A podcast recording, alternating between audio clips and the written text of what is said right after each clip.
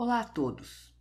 Este é o relato sobre a roda de conversa 2 do ciclo de encontros do Programa de Pós-Graduação em Psicologia da Unesp de Assis. O detalhamento da autoria do curso, conteúdo, programação, participantes, vocês encontram no meu site www.cristinoliveira.org. O título desta roda de conversa foi A Construção Coletiva do Cuidado em Saúde Mental.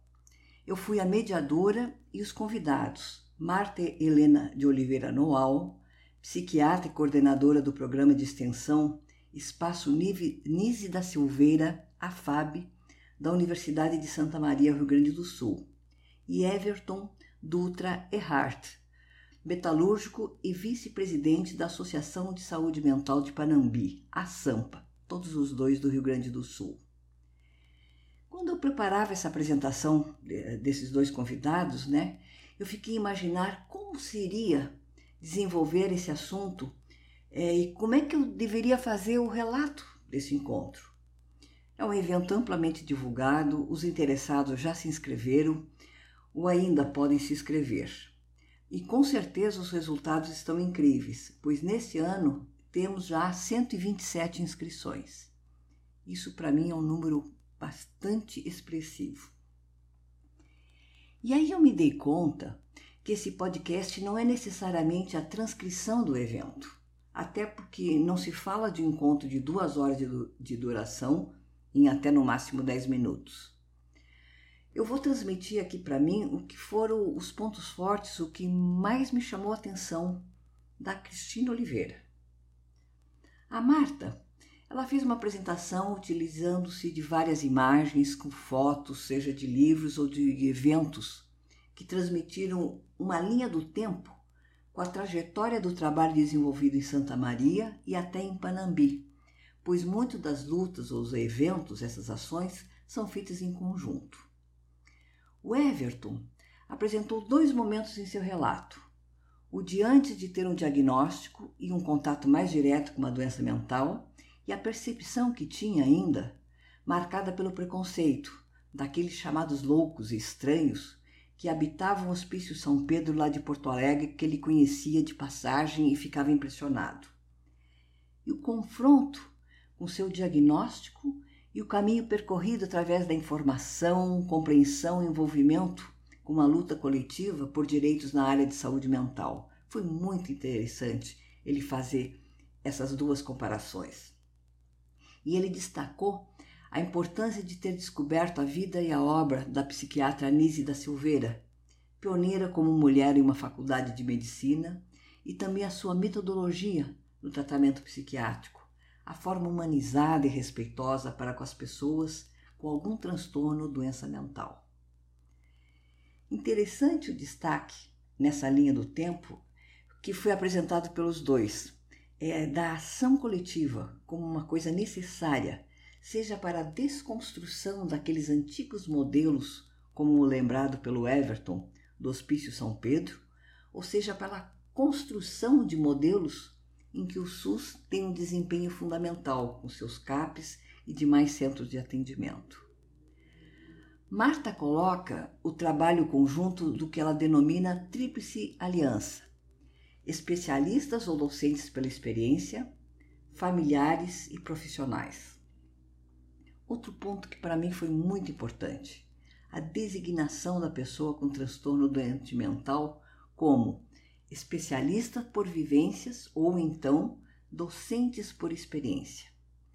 Gente, que linha clara entre essas duas designações.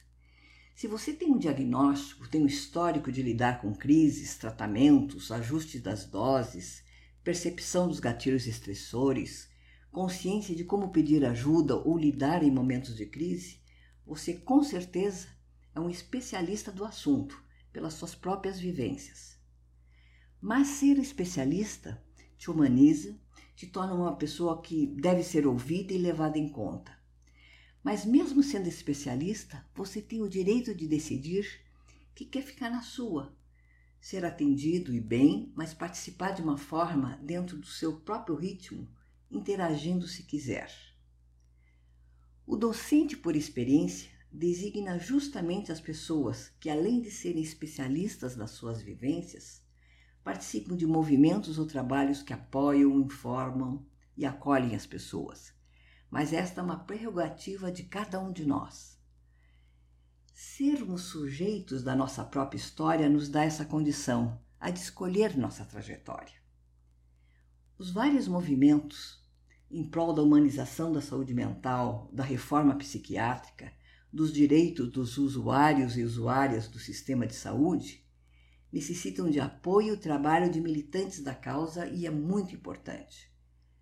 Mas nem todos têm a habilidade ou então a possibilidade de entrar nesses momentos, nesses movimentos, em determinados momentos ou não, ou, ou não tem realmente essa habilidade.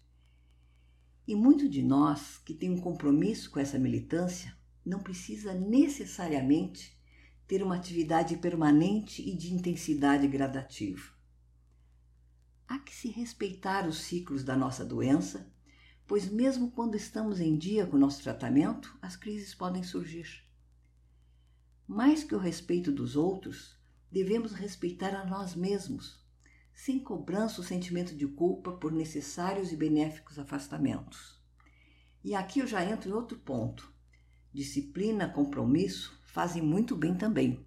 O outro lado da nossa vivência é não termos a doença mental como uma desculpa para a inatividade ou cairmos na vitimização. Mas essa aí, gente, é uma outra abordagem. O encontro 2 mostrou a importância da Tríplice Aliança com equipes de profissionais multidisciplinares, familiares, especialistas por vivências ou docentes por experiência, nessa construção de um modelo de atendimento na área de saúde mental. O encontro 3, que é hoje, dia 5, tem como tema Participação Social dos Usuários e Usuários da Saúde Mental nos Espaços Acadêmicos. É um outro podcast a ser feito. No meu site, repito, www.cristinaoliveira.org, vocês têm o detalhamento deste curso e de mais episódios do canal Saúde Mental Vivências, que agora já está na sua terceira temporada. E aqui, pessoal, fica meu até breve a todos.